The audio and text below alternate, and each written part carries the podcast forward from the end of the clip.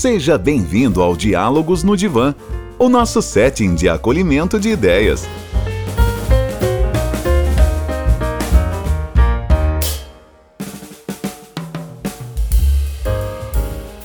Olá, seres pensantes, tudo bem com vocês? Eu sou o Guilherme Lopes, psicólogo, psicanalista e seu host aqui no Diálogos no Divã.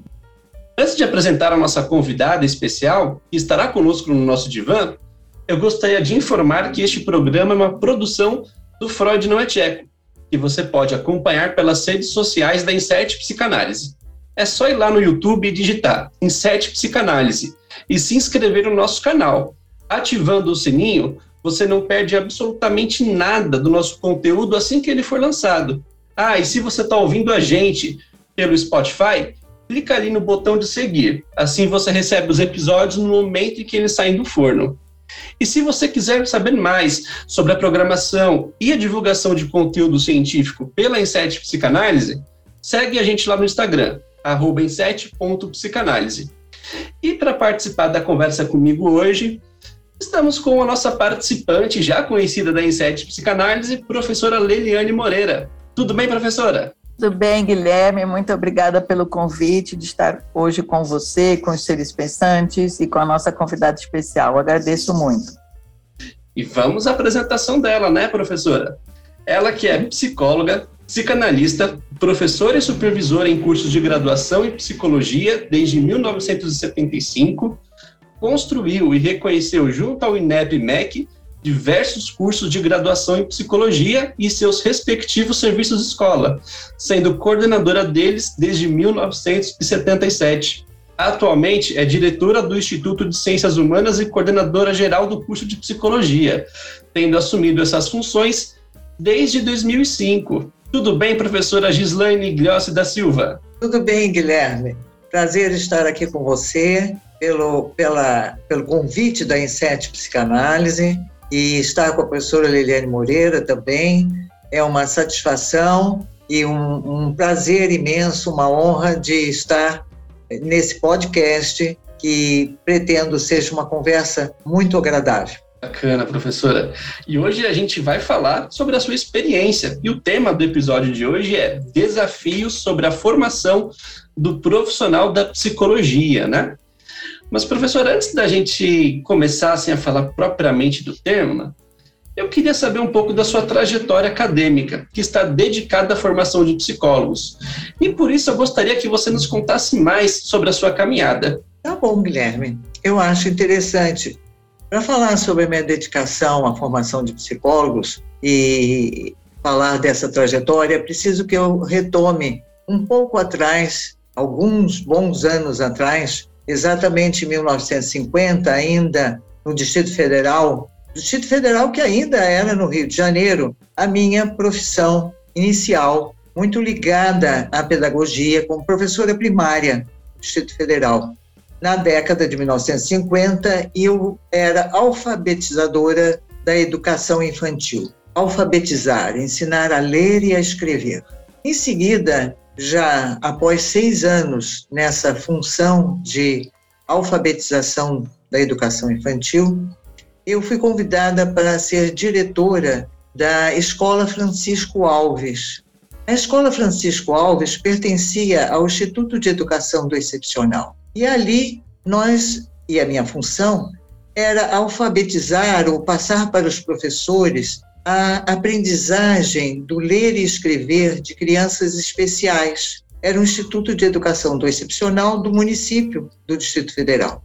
E então, ali, nós tínhamos, sob a, a, a nossa, a, o nosso auxílio, uma equipe multiprofissional formada por psiquiatras, pediatras e psicólogos. Mas era 1950, não eram psicólogos formados no Brasil. As três colegas nossas no Instituto de Educação do Excepcional, com crianças especiais, crianças e jovens, porque era de 6 anos a 17 anos, meninos e meninas, síndrome de Down, PC, dislexia, dislalia, é, TDAH. E então, essas psicólogas nos ajudaram muito, muito, para que a gente pudesse estar com essas crianças e jovens em alfabetização. E dessa forma, e isso era os anos 60, 60 a 70, mais ou menos, 1960, 1970, essas jovens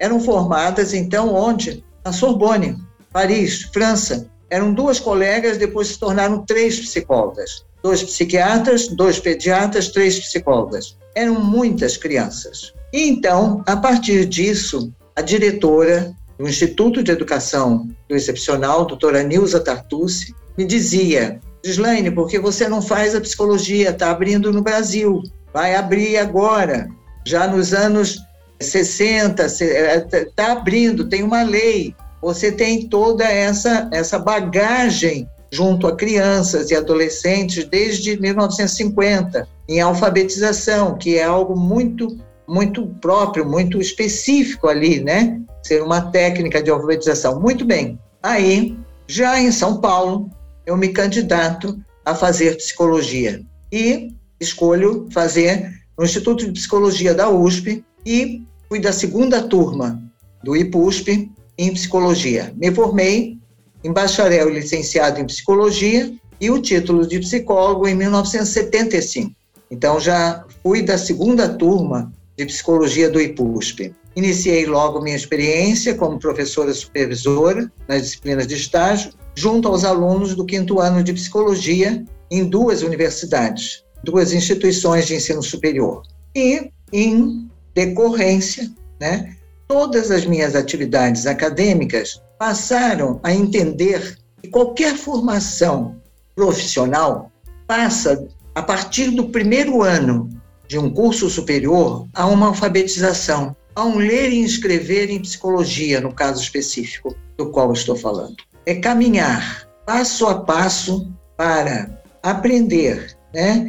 E apreender a psicologia numa nova leitura, numa nova escrita. E como tal, essa minha dedicação se deriva de, dessa minha experiência desde os anos 1950, entendendo, inclusive, né, a grande contribuição que a psicologia, pelo menos é a minha observação, é, fez e faz à sociedade, seja no contexto escolar, organizacional, comunitário ou institucional, por meio de uma visão clínica ampliada e psicossocial. Por isso a minha dedicação. Acho que consegui, pelo menos, fazer a trajetória. Conseguiu sim, professora. E é uma trajetória que está entrelaçada né, com o trabalho de formação constante, né? Como eu já apresentei aqui para os nossos ouvintes, né? Você ajudou e foi líder aí em fundações de cursos de psicologia, de estágios profissionalizantes, né? E acompanhou muito das modificações da nossa profissão. E é exatamente essa pergunta que eu queria te trazer, né? Considerando os quase 60 anos de regulamentação da profissão do psicólogo no Brasil, o que, que você indica como marcos diferenciais do que a psicologia foi e é atualmente? Você sabe, Guilherme, é uma pergunta excelente para mim. Eu participei disso tudo. E, como eu dizia um pouco antes, né, é, na sua primeira pergunta, na sua primeira consideração comigo, é que a regulamentação, né, ela se dá, sim, e, em 1962 então já são 59 anos, pela Lei 4.119. Eu gosto muito de acompanhar as leis, os decretos, as resoluções, portarias, para inclusive entender o âmago dessa legislação voltada para a educação, né? Na medida que também gostei de participar da LDB 1996. Mas é, essa legislação, essa lei 4.119 de 1962, que regularizou a profissão de psicólogo no Brasil, ela regularizou com as habilitações de bacharelado e licenciatura em quatro anos e a de formação de psicólogo em um ano. Pelo parecer 403/62, nós tivemos então um currículo que formava bacharel e licenciado em 12 disciplinas, quatro anos, e o formado como psicólogo em um ano com sete disciplinas, todas voltadas e direcionadas para uma muito mais para uma questão psicoterápica, fosse na clínica, na escola ou nas organizações. Esse parecer, então, nessa ocasião que sai o parecer 403 62, nesse mesmo, um pouco mais adiante, em 71, acontece o advento do Conselho Federal de Psicologia, que é uma autarquia do Ministério do Trabalho. Aconteceu exatamente por uma lei, a Lei 5766, de 20 de 12 de 71, o advento do Conselho Federal de Psicologia e muitos daqueles que contribuíam já para o estudo do comportamento humano, como filósofos, sociólogos, pedagogos aqui no Brasil, é, pelo Conselho Federal de Psicologia, se tornaram psicólogos. E foram os primeiros psicólogos formados e que contribuíram bastante, porque já se interessavam desde 1936, 40, 50, se interessavam já pela, pelas questões é, dos seres humanos, questões emocionais, afetivas, de percepção dos seres humanos, né? Bom, com isto, com o passar do tempo, após logo a Lei de Diretrizes e Bases da Educação Nacional em 1996, o Conselho Nacional de Educação, MEC, começou a fazer reuniões, ou mais especificamente comissões, pensando que deveriam criar, já estávamos aí no ano 2000, que deveriam serem criadas as diretrizes curriculares nacionais para todos os cursos superiores no Brasil. E aí nos surge né, as diretrizes curriculares nacionais para o curso de psicologia em 2004, foi a primeira. Depois tem a outra de 2011 que fala sobre a licenciatura, né, a formação de professores. Mas já aí a formação de psicólogos já era por cinco anos, não era mais o quatro mais um. Era uma formação de psicólogo de cinco anos, a partir de princípios e valores que permitiram uma formação generalista, sólida e empreendedora, que ampliou o leque de disciplinas e, consequentemente, a atuação e o interesse pelas políticas públicas, porque aí nós nos introduzimos com a, a possibilidade de fazer, então, uma grande alteração em decorrência disso, por pesquisas mesmo realizadas por psicólogos, suas dissertações de mestrado, suas teses de doutorado, né? E a, a, própria, o próprio encontro da, da diversidade das matrizes psicológicas traz um marco diferencial no psicodiagnóstico. O psicodiagnóstico passa, então, não mais a qualificar o transtorno da pessoa desvinculado do seu ambiente cultural. Isso permitiu uma ampliação dessa clínica em que volta-se então para incluir essa pessoa em todos os seus ambientes. Então, considera-se o físico, o biológico, o financeiro, o social, o, o, o, psicológico. Então, você sabe, ah, então, esse, isso aí para mim é um marco fundamental, porque nos permite observar que o psicólogo também pode fazer um trabalho assistencial, e não somente, que já é muito, mas há mais do que a prestação de serviços psicológicos, né? Um trabalho psicossocioassistencial também. É isso, para mim, é um marco diferencial na minha trajetória em psicologia. Na trajetória da psicologia. Posso fazer um questionamento, professora Gislaine? Sim. Pensando nisso que você acabou de nos apresentar em relação à regulamentação da profissão de psicólogo até né, até 1962 até 2004, quando a psicologia instituem né, as diretrizes curriculares nacionais para graduação em psicologia. E há essa mudança, essa possibilidade de pensar uma psicologia que está uh, menos voltada a tratar e curar o desvio, mas muito mais num sentido de incluir todos os partícipes daquele sofrimento ou daquele adoecimento, incluindo aí a família, a sociedade, a cultura, assim por diante. Né? Uh, nesse sentido, as diretrizes curriculares nacionais permitem um alinhavamento de uma outra psicologia daquela que tínhamos em 62? Eu diria até que pelos, pelos projetos de pesquisa né, realizados pela consideração da diversidade de matrizes psicológicas, né, é um avanço, sim. É um, uma transformação, né, no sentido mesmo até da ação, né? Transforma ação, atravessar a forma de ação, né? e permitir, então, que a gente possa trabalhar em associações, né, em ONGs, organizações não governamentais, então, em associações de trabalhadores, em comunidades, em, em trabalhar o que é público, né? Podemos estar ou na área da saúde, ou na área privada, ou na área não, não organizacional, podemos estar trabalhando também. Isto é, não se reduz somente o nosso trabalho a um trabalho em consultório, né? Ele pode ser ampliado em diversos lugares, onde quer que haja o sofrimento psíquico. Uhum. Então, podemos estar, inclusive, no hospital dia, né, num, num atendimento, num atendimento que, que não seja, que, ou que não seja, não, ou que seja um atendimento pensando até nos cuidadores, né, das creches, dos abrigos, das casas de repouso, então, trabalhando também com os atendentes, os, eh, os atendentes dos serviços públicos de saúde, é, quer dizer, ampliou-se, e com os familiares deles também, ampliou-se a possibilidade do cuidado que o psicólogo pode vir a prestar à sociedade. Ok, obrigada. Nada. Professora, pensando um pouquinho nisso que a, veio a partir da pergunta da professora Leniane, né? Essas transformações, elas estão implicadas também nas lutas políticas, né? A psicologia, na década de 60, ela se prestava a um tipo de política que era feito naquele momento.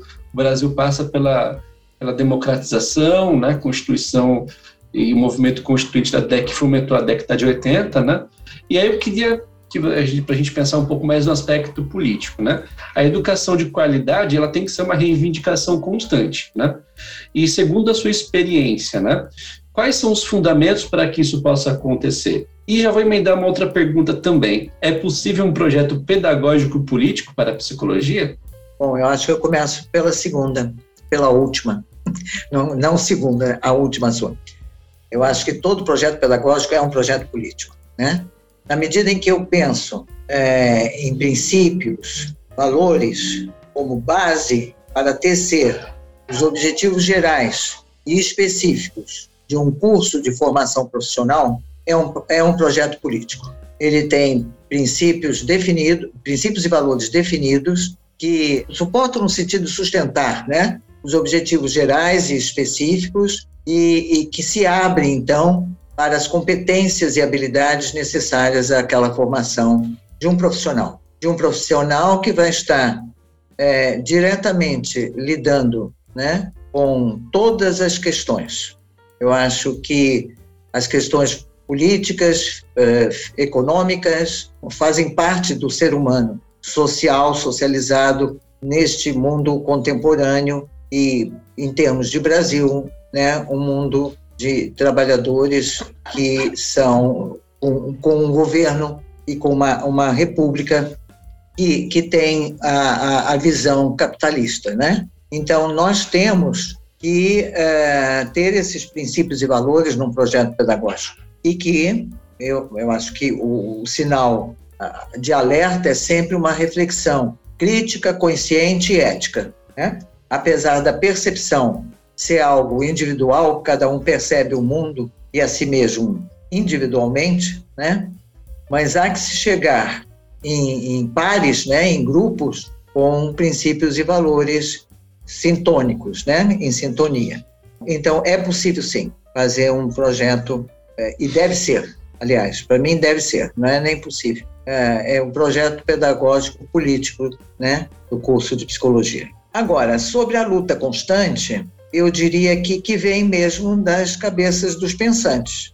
Eu acho que pensar não dói. Ah, considero que a educação de qualidade pode ser, sim, ou pode deixar de ser uma luta constante, se também os professores e alunos, e aí eu estou dizendo na base, na base, professores e alunos estabelecem um contrato de trabalho permeado pela investigação. Ou seja, buscar na narrativa dos participantes quais são os indícios que permitem ou que impedem a educação de qualidade. Por isso eu estou falando o seguinte, quer dizer, a gente tem que fazer um contrato de trabalho. O contrato de trabalho é, é, é algo que existe, existe na, na relação ensino-aprendizagem. mas é preciso que o professor pense que ensino e aprendizagem estão interligados. Se ele compreende que ensino e aprendizagem estão interligados e que a sala de aula acontece onde quer que ela se realize e num determinado momento, existem, num período de aula, vários momentos do grupo que está ali. O ensino e aprendizagem aí pede, a sala de aula ocupa um espaço e um tempo. É, onde quer que ela exista, já dizia Sócrates, né? Existe a sala de aula. A sala de aula em um dado momento, espaço-tempo único.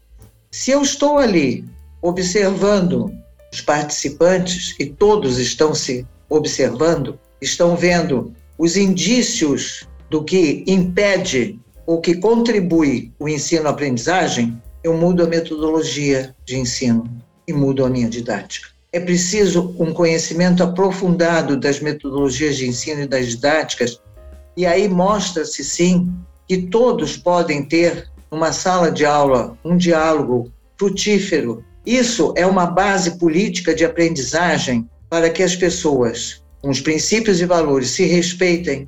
O professor nota isso e muda a sua metodologia de ensino frente a uma pergunta de um aluno, uma dúvida ou uma contribuição, e entra numa outra didática. O ensino e a aprendizagem estão interligados. Se eu estou atento a cada um dos participantes enquanto vestígios, indícios de que a forma como eu estou ensinando ali não gera aprendizagem. Eu, eu vou te dizer o seguinte: é, o aspecto fundamental para mim nisso é para a qualidade da educação, porque aí é que se. Porque não temos que pensar na, na questão assim, é uma luta constante, tem que ficar na mão do governo. Não, tem que ficar na mão dos daqui para levar todos a aprenderem a aprender, aprender a ser, aprender a fazer, aprender a pensar. Então, começa na sala de aula. Para a sala de aula de um curso de psicologia, eu preciso sim de psicólogos titulados, com experiência profissional na área da disciplina, do curso de psicologia, no caso, mas na sala de aula eu preciso que eles sejam professores. Eu preciso que eles sejam professores para levar o aluno a aprender a pensar psicologia. Então, esse para mim é um aspecto fundamental. Porque na hora que eu escolho uma profissão eu começo a pensar a profissão, a pensar a psicologia, a partir daí eu vou me tornando um pensador, não? Também para outras milhares de situações, ocorrências, relações, o que seja. Na sala de aula, eu preciso que ele seja professor de psicologia, mas não psicólogo. É uma forma da gente levar e encontrar, no sentido mais amplo, inclusive, a educação de qualidade porque esses que tiveram participantes dessa sala de aula estarão gerando pensadores também, meu ponto de vista. Gerando pensadores e aí conhecimento, né, professor? Sim, sim, uhum, uhum. gerando conhecimento. Então, a, a qualidade está na relação instituída entre um professor e seu estudante, em que o professor e, e esse estudante perpassam juntos pelo ensino-aprendizagem. Uhum, uhum. Né? Ambos aprendendo, ambos ensinando. Hoje fala-se muito das metodologias ativas, que é exatamente o que a senhora fez desde 1950, pelo que eu conheço. Uhum. Num sentido dessa, dessa possibilidade do estudante ser também um pensante e um contribuidor da sala de aula. Uhum, uhum. Porque ensino e aprendizagem estão interligados. Uhum. Né? Eles vão variando dentro da sala de aula. Né? Aqui eu sou professor, daqui a pouco eu sou aluno. O outro, um dos alunos está no lugar de professor quando faz uma colaboração, uma contribuição. E aí eu preciso modificar minha metodologia de ensino, principalmente a minha didática, né? focada nos aspectos teóricos, metodológicos do ensino. Né? E, de, e daqueles princípios e valores que você estava falando, que são os básicos de um projeto político, um projeto pedagógico político. Sim, sim, sim. O que ficou para mim sobre a fala de vocês é que ensino e aprendizagem são um gesto político, né? E eu fico pensando quando o professor ele não consegue ou não tem interesse em rever a sua metodologia, em poder se adaptar às, necessidades culturais, políticas, econômicas, né? Também de um aluno, a gente corre também o risco de transformar um ambiente de ensino e aprendizagem numa repetição de hierarquia, de mando, de comando, de norma, né? É aquela coisa do aluno que é projetado às vezes para passar, né? Uhum. E, e, e, aí é, é uma sub, é subestimar o papel do aluno, né? Quanto uma pessoa que está ali para exercer pensamento, exercer críticas, aprender, se relacionar uhum. com o que aprende, né? Quer dizer, ler um texto a gente lê. Se relacionar com ele é, são outros 500, né? Até para ficar bravo com o texto, né? É aquele texto que a gente não entende, que a gente volta e pensa o que isso tem a ver com aquilo, né? Então, esse é um exercício que não pode ser dispensado, né? É, eu também penso assim. É, e, e aí, é, iluminado. Iluminado pela, por todas as presenças, né? Do, dos alunos contribuindo, é, duvidando um, um deles que traga uma dúvida, pode ser que outros mais tenham dúvidas e possam aí, a uh, gente até promover assim, vamos fazer agora então é, grupos de discussão para esse problema, porque esse problema é fundamental, é, que foi trazido aqui à baila nesse momento. E você muda a didática da aula rapidamente e, e, e forma assim, formam-se grupos, né, de discussão. E, e, isso sem perder de vista o próprio conteúdo da aula, porque está sendo acrescido, né? E muitas vezes complementado até. É que, de alguma maneira, né, professor, o conteúdo da aula é, é, é, o meio para uma outra finalidade, que é aquele que você falou de, de pensar, aprender a pensar, aprender a ser, aprender a fazer, né? É, é isso mesmo. É. É isso que nos traz a LDB de 1996. Ela, a, praticamente, é quando ela é, é um incenso mesmo, é quando ela é incensa e nós temos que nos, nos ocupar é das competências que vamos desenvolver na sala de aula durante um semestre e não exatamente o conteúdo somente, que o conteúdo é um meio para esse outro fim, para que você possa, pelas habilidades que os alunos já trazem, habilidades de vida, né, que já viveram, terem aí seis anos, 18 ou 25 ou 30, tem, tem várias habilidades, né? mas aquelas competências inerentes à, à formação profissional, elas são a fi, nossa finalidade na sala de aula. O conteúdo é a parte lúdica, né, que a gente brinca para desenvolver competências. É o brinquedo. Né? Professora, eu queria avançar um, um pouco na nossa conversa, porque a gente ainda está vivendo, né, vamos frisar isso, o momento da pandemia, né? Onde a própria ideia de, de isolamento social ter jogado todo mundo, né, no mundo remoto, no mundo da internet, né, para ter aulas, trabalhar, atender uhum. pacientes, enfim, uh, tudo isso aconteceu de uma maneira muito rápida e eu acho que era uma coisa que a gente nem sonhava que um dia poderia acontecer, né? E eu Sim. queria que você comentasse um pouco da sua experiência, né, no ensino superior, para a gente poder pensar um pouquinho como é que o, as atividades remotas podem ser destacadas como solução ou como um problema frente à pandemia de Covid-19? Eu posso até pensar, isso está muito ainda recente, né?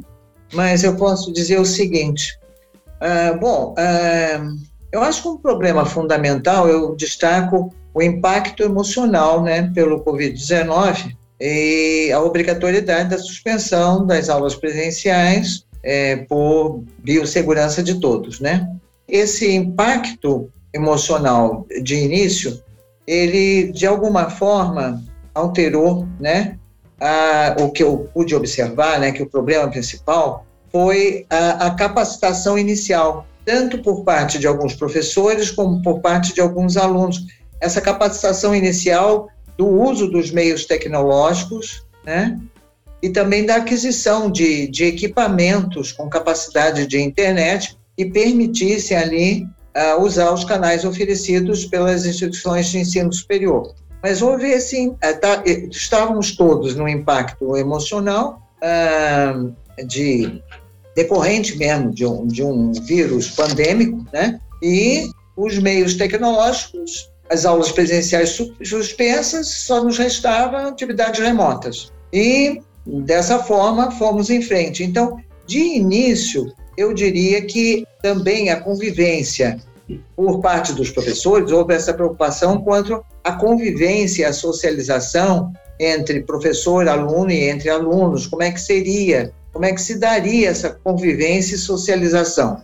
Por parte dos professores, houve alguma coisa assim, quase que um, um movimento, um equilíbrio emocional, né? Eles aderiram às aulas remotas com muito zelo e sensibilidade, para que os alunos não interrompessem sua formação. Era a fala frequente nas reuniões plenárias que a gente fez, várias, em que eles diziam isso, mas eles estão, é, fulanos é, estão se formando, estão no último ano, como é que nós faremos?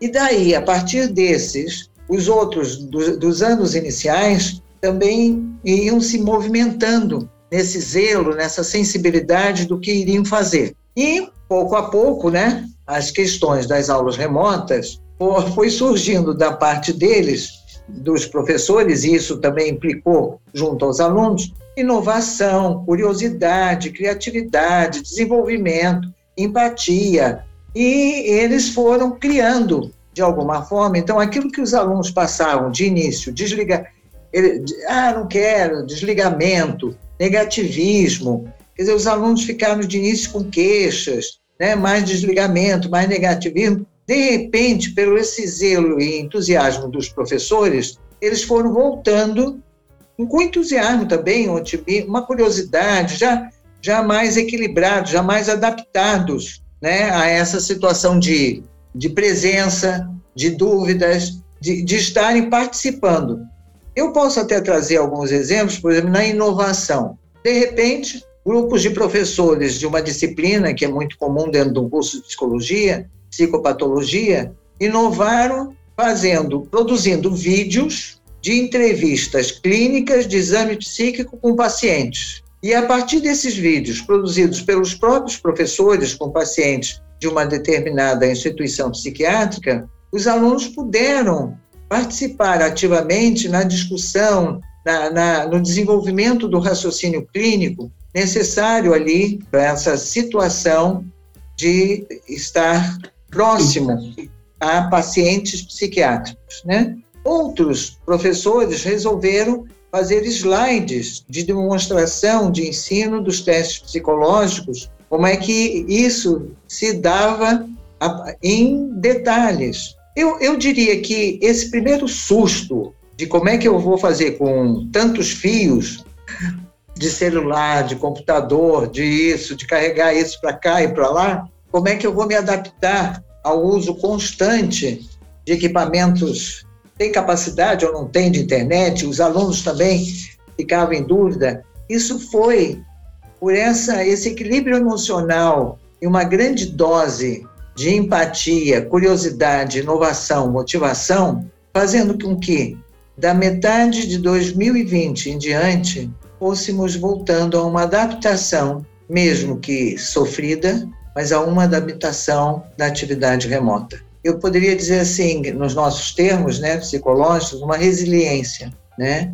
Uma tolerância à frustração da não convivência, da não socialização, mas de alguma forma criamos, inventamos uma socialização via atividade remota. Eu até fico um pouco constrangida, porque pelo meus tempos, minha idade, meu tempo, minha experiência, é, meus neurônios nem foram ativados nem na adolescência, nem na idade adulta, para o uso dos meios tecnológicos. Mas, em todo caso, chego a, a verificar por essa, esse investimento de professores e alunos que nós conseguimos, que nós conseguimos atravessar né, esse momento. E fazemos dessa aula online um ganho.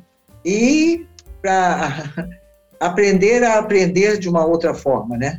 aprender a ensinar também de uma outra forma, né?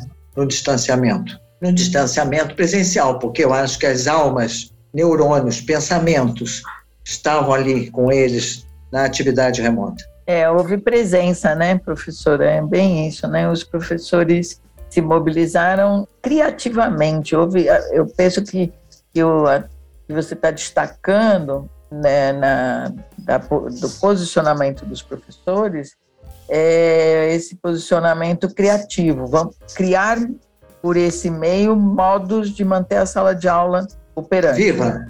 Viva. Sim. É. Como é que você falou a palavra? Desculpa, professora Liliane. Em que sentido? Ah, não, operante, né? Eu ah, operante, operante, é. É, operante. Você, mas é viva, é. muito mais viva mesmo, é. né? Viva, vitalidade, força, eh, presença, né? Quer dizer, e, e isso mostra também, né, pensando naquilo que você estava falando antes de um projeto pedagógico político, o quanto o, o curso, né, uma graduação, precisa ser pensada por todos os seus pares, não é? Quer dizer, houve contribuição intensa e extensa dos professores, por um lado, e também é, dos alunos, que criaram meios, outras estratégias, né, para os estágios profissionalizantes, é, como criar um trabalho uh, virtual com comunidades, uh, fazendo os seus. Me recordo especificamente de um trabalho que eu achei fantástico, que foi fazer vídeos de orientação às famílias de uma dada comunidade de como lidar com as crianças em casa nesse período da é, pandemia. Exato, exato, é. é. Exato, é. Os vídeos e as lives. E aí eu diria também, eu acrescentaria, né, que houve também é, da, das, eu não posso dizer das, no plural, da instituição de ensino superior a qual eu pertenço, uma, não só a, a, o, os procedimentos, os procedimentos, as providências sobre meios tecnológicos, mas também os procedimentos de reuniões dos técnicos com os professores, de forma, dos técnicos de informática com os professores, de forma que tirassem todas as dúvidas possíveis do uso daqueles mecanismos todos, né? E isso deu uma certa e, e de estar à disposição por, por é, e-mail, ligação telefônica, cada vez que acontecia um, eu vou colocar entre aspas, um barulho dentro da sala de aula. é, tem alunos não entrando, tem isso, tem aquilo. Então, imediatamente o professor acessa dali mesmo o auxílio para que ele tivesse, pudesse estar realizando a atividade dele, professor, e o aluno, a, a, a atividade também dele na sala de aula, né? E eu acho que isso foi um, um, um diferencial que também ajudou. Quer dizer, providências e procedimentos que permitiram isso também. É o próprio exercício do que o Freud chamava de pulsão epistemofílica e do que o Winnicott vai denominar como criatividade, né? Essa nossa capacidade de inventar e reinventar, né? É assim. Eu acho isso fenomenal quando a gente pensa também atrelado da psicanálise. É, quer dizer, é, e aí, Guilherme, eu gostei muito do que você falou, e, lembrando Freud e Winnicott aí, nesse momento, e é mesmo. Quer dizer, é de onde a gente pode é, confirmar né, a teoria. Não é mesmo? É verdade. É, é quando a gente se vê inventando mundos, né? É. Como o Winnicott falava, né? Quer dizer, essa criatividade é a possibilidade de inventar mundos, inventar o seu mundo, construir esse mundo. E, e, e eu penso que a pandemia trouxe isso para a gente, como que a gente se inventa agora. É, é, é sim. Professora, é, já partindo para o final da nossa conversa, eu não poderia passar por essa por esse, por esse episódio aqui com você e essa conversa que a gente está tendo também com a professora Leliane a respeito do nosso contexto político contemporâneo, porque o que a gente mais vê hoje é que, inclusive, a própria pandemia serviu como justificativa para ataque das políticas públicas, né? Como foi dito numa reunião ministerial, vamos aproveitar que estão olhando para as mortes e vamos passar a boiada, né? E eu queria que você pudesse comentar, né, e também pedir o comentário da professora Leliane a respeito disso. Como é que isso influencia na formação da psicologia, em psicologia? Por quê? Não estamos falando também só da graduação. Estamos falando de pesquisadores, de universidades que perderam verba e de uma situação que uh, tem sido agravada com o tempo aqui no Brasil. Né? Não é uma coisa que vem de hoje, mas chegamos aí, acredito, num ápice, né? Eu queria que vocês comentassem um pouquinho a respeito disso, porque eu acho importante também para provocar os nossos seres pensantes que estão nos ouvindo. É, eu acho que estamos sim num contexto político em que as verbas têm sido diminuídas para o que se, se poderia estar produzindo culturalmente e em termos de e principalmente em termos de educação, né? É, é, temos notícias né, pela mídia televisiva que, de fato, a verba diminuiu muito para as nossas instituições de ensino superior, federais, para outras também, como aquelas que autorizam né, os, os cursos eh, posteriores à formação da graduação, né, os mestrados, doutorados, e isso é, é um, um contexto razoavelmente perverso em relação a dois aspectos, eu acho que fundamentais, né? Que é a educação e a cultura em, em um país que, de, que precisaríamos estar dirigindo, né, a essas, a todos esses jovens e aqueles profissionais já em, em trabalho, a possibilidade de manter e desenvolver, porque eu acredito que a sala de aula que forma profissionais da graduação, da pós-graduação, é, a partir da iniciação científica, a partir da internacionalização, é preciso que a sala de aula tenha, seja respeitada mesmo e que esses professores possam ter a possibilidade de continuar a sua educação profissional.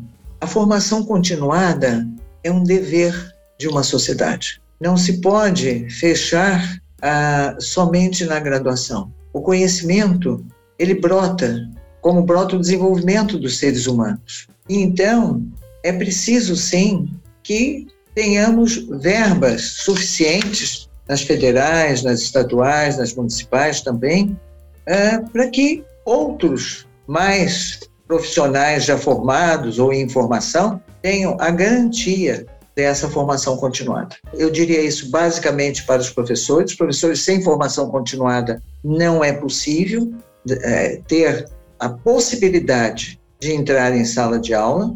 Então, estamos sempre aprendendo, estamos sempre em busca do novo conhecimento onde está, ou lendo ou fazendo cursos via online ou via, via presencial, ou tomando ciência né, de tudo. Eu mesmo, com toda essa esse percurso, essa, essa a, até a, a, idade em que eu me apresento, idade é, é, cronológica, né, pessoal, desde o meu nascimento, não paro de estudar, né? São os cursos que existem online, existem que facilitaram, inclusive, mas muitos outros precisam, porque essa formação continuada não dá para a gente parar de estudar e de ter durante o estudo um, um parceiro, né? Porque estudar sozinho também, muitas das vezes a gente se engana, porque não tem a réplica do outro. Então, as salas de aula precisam continuar. Eu diria que espero que isso seja revisto e reconhecido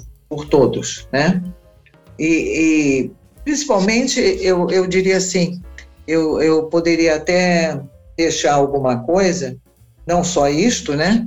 Meu, meu, meu minha percepção da, do que é necessário para a graduação e, e para a continuação da formação, mas também que todos conhecessem a Lei de Diretrizes e Bases da Educação Nacional. Ela é muito boa, ela é muito bonita, ela é muito bela. É de 1996. Há um capítulo sobre o ensino superior, quer dizer, quais são as diretrizes e bases. Porque quando vieram as diretrizes curriculares nacionais da psicologia, 2004, 2011, elas vieram com, tendo como suporte a, Lei de Diretrizes e Bases da Educação Nacional. E toda a, to, todos nós que fazemos política, né, com valores, crenças, princípios, nós temos que conhecer as diretrizes e bases da educação nacional. E o capítulo do ensino superior deixa muito claro. Quer dizer, ela, ela, vai, colocando como princípios o aprender a aprender, né, o aprender a saber,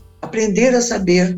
Embora o saber não ocupe lugar, mas tem que aprender a saber, aprender a fazer, aprender a ser. E isso é algo que se, se apreende nas relações, nas relações de convivência, de socialização, né? politicamente, em termos psicossociais. É, essa é uma, um recado assim deixado para todos vocês da que estão ouvintes da Inset Psicanálise, sem a LDB e sem a formação continuada, nós vamos parar no tempo. Muito bom, muito bom, professora Gislaine, obrigada. Eu não tenho nada a acrescentar, Guilherme, é o que a professora disse sobre, para além, né, quer dizer, no aspecto da pergunta sua sobre o contexto político, de ataque às políticas públicas, né, especialmente da educação. Eu somente diria que, assim, corroborando a fala da professora Slaine, pararemos no tempo. E para que, que serve que a gente fique parado no tempo e no espaço? Né? A quem serve isso? Né? Você eh, sabe o quanto eu, como professor, aponto que é preciso, e não é à toa que o, no, os nossos ouvintes são denominados por nós da Incente Psicanálise como seres pensantes, porque objetivamos isso, o saber pensar, o tornar-se um ser pensante. Se deixamos de investir na ciência, na tecnologia, na formação continuada, no modo das pessoas se aprimorarem como professores, profissionais, políticos, porque não, né, como seres pensantes, não há possibilidade de uma sociedade justa, não há possibilidade de uma sociedade eh, que ela mesma se repensa, se redefine, se transforma e caminha. Então, a gente fica parado, paralisado perplexo, né? Quer dizer, perplexo repetindo o mesmo. E aí vale ficar falando a tabuada em sala de aula, é o, é o mesmo. Quer dizer, a gente fica aprisionado e repetindo, uh, como eu costumava ouvir muitas vezes, como papagaios, né? Eu costumava ouvir isso da minha mãe. Não somos papagaios, nós somos seres pensantes. Então, o que é que você pensa sobre isso que você ouviu? E qual é a sua crítica, qual é a sua contribuição? Com argumentos. Agora, para isso, a formação continuada é fundamental e o investimento nessa formação continuada é fundamental. Uhum. Investimento aí financeiro, não é só afetivo e de interesse, de disponibilidade. Né? Obrigada, professora. Nada. Concordo. Olha, eu que agradeço vocês duas por participarem. Eu, eu falo aqui no podcast, né? Que eu tenho uma função muito privilegiada, porque eu apresento, mas eu aprendo de um jeito que é muito legal, né, através dessa uhum. conversa. Eu tenho uma função muito privilegiada nesse sentido. Professora Gislaine, eu quero agradecer imensamente a sua participação aqui com a gente.